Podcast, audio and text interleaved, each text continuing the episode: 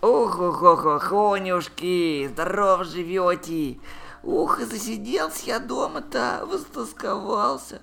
Хорошо, облепиха заботливая у меня какая. Я к вам на секундочку забежал-то. Облепиха ж дома чай заваривает.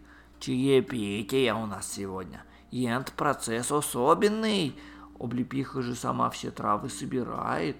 Подолгу летом бродит по лесу, разговаривает с лесными жителями и травинка к травинке отбирает. В корзинку кладет.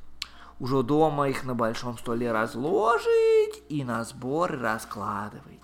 Процесс этот у нее сочинению песенки подобен. Каждая травинка, листочек, цветок, ноте подобны.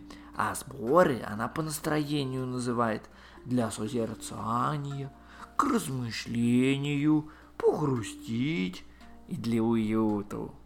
Вот она все-все травы с по букетикам разложит, жгутом перевяжет и подвесит сушиться. А как холода придут, заваривает нам чаю. Вот сегодня я к облепихе тороплюся. Мы с ней у печки сядем, а, и долгонько сидим, чаевничаем. Беседуем хорошо.